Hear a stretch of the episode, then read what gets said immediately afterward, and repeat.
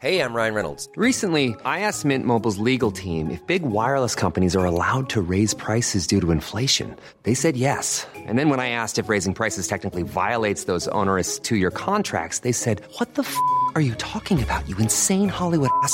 So to recap, we're cutting the price of Mint Unlimited from $30 a month to just $15 a month. Give it a try at mintmobile.com slash switch. $45 upfront for three months plus taxes and fees. Promo for new customers for limited time. Unlimited more than 40 gigabytes per month. Slows. Full terms at mintmobile.com.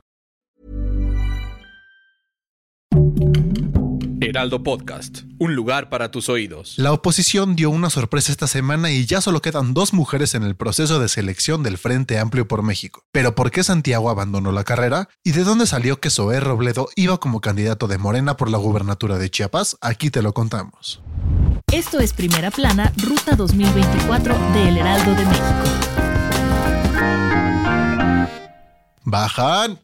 El pasado lunes, Santiago Krill se despidió de la contienda presidencial y declinó a favor de su compañera de partido, Xochitl Gálvez. A pesar de que la noticia se filtró horas antes en los pasillos del Partido Acción Nacional, Krill lo anunció oficialmente por la noche en sus redes sociales a través de un video, no de dos o cinco minutos, sino de 13 minutotes, en el que explicó todos sus motivos. Según sus palabras, lo hizo por convicción y deber, pues la política es un bien que obliga. Y antes de que los rumores digan que lo hizo por interés personal o político, dejó muy claro que no es así, pues ninguna de esas razones deben estar por encima de México. Otro punto importante de su mensaje fue que, según él, para lograr el cambio que el país necesita, es mantener el apoyo hacia Xochitl, y ya de paso aprovechó para decir que Galvez y él son muy buenos amigos y aliados. Por supuesto que la ex senadora está agradecida con él, tanto así que lo invitó a formar parte de su equipo de trabajo como coordinador general.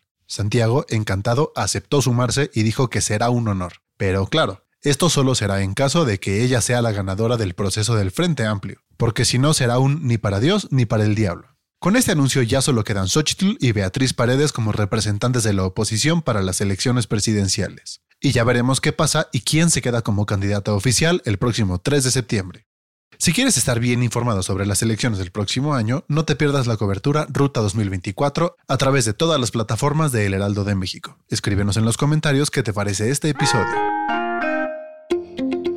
Zoé Robledo para gobernador de Chiapas. ¿Y esto en qué momento pasó? Se especulaba que Robledo buscaba expandir su carrera política e iría en contienda para el puesto de gobernador del estado de Chiapas. Pero no, al final se mantendrá como director del Instituto Mexicano del Seguro Social. ¿Pero de dónde salió que se lanzaba como gobernador? Bueno, pues nadie lo dijo. Fue el mismo Zoé que lo declaró con estas palabras. Ayer, hoy y siempre, mi rumbo es el porvenir, mi opción es el pueblo y mi destino es Chiapas. Pero esta semana, AMLO anunció que siempre no, y continuará al frente del IMSS. ¿Pero a qué se debe su baja repentina? Por ahí se dice que fue el mismo presidente quien lo frenó, y le dijo que mejor se quedara a atender el changarro hasta el final del sexenio.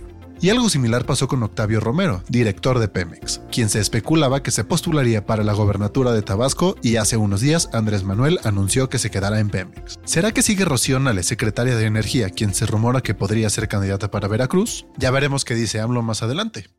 Puebla renovará su gubernatura el próximo año y desde ahorita se le está midiendo el agua a los camotes para ver quiénes serían los posibles favoritos para contender por el puesto. Por este motivo, el Heraldo de México y Poligrama realizaron una encuesta para conocer qué partido político está a la delantera. Aquí te presentamos los resultados. Como era de esperarse, Morena sigue sacando ventaja, y es que la alianza con el PT y el Partido Verde encabeza la lista con el 40.2%, 11 puntos más que la alianza entre PRI, PAN y PRD. Los candidatos de estos partidos son Alejandro Armenta, integrante de las filas morenistas, quien tiene el 26.6%, lo que ofrece una ventaja de entre 10 y 11 puntos sobre el diputado Ignacio Mier. Por parte de la oposición, una de sus mejores opciones sería Eduardo Rivera, actual alcalde de Puebla, quien encabeza las preferencias con el 34.2% y le saca la delantera con 22 puntos por encima de Blanca Alcalá. Conoce a detalle los resultados de esta encuesta realizada por el Heraldo de México y Poligrama. En la caja de información de este episodio te dejamos el link para que vayas directamente a leerlo.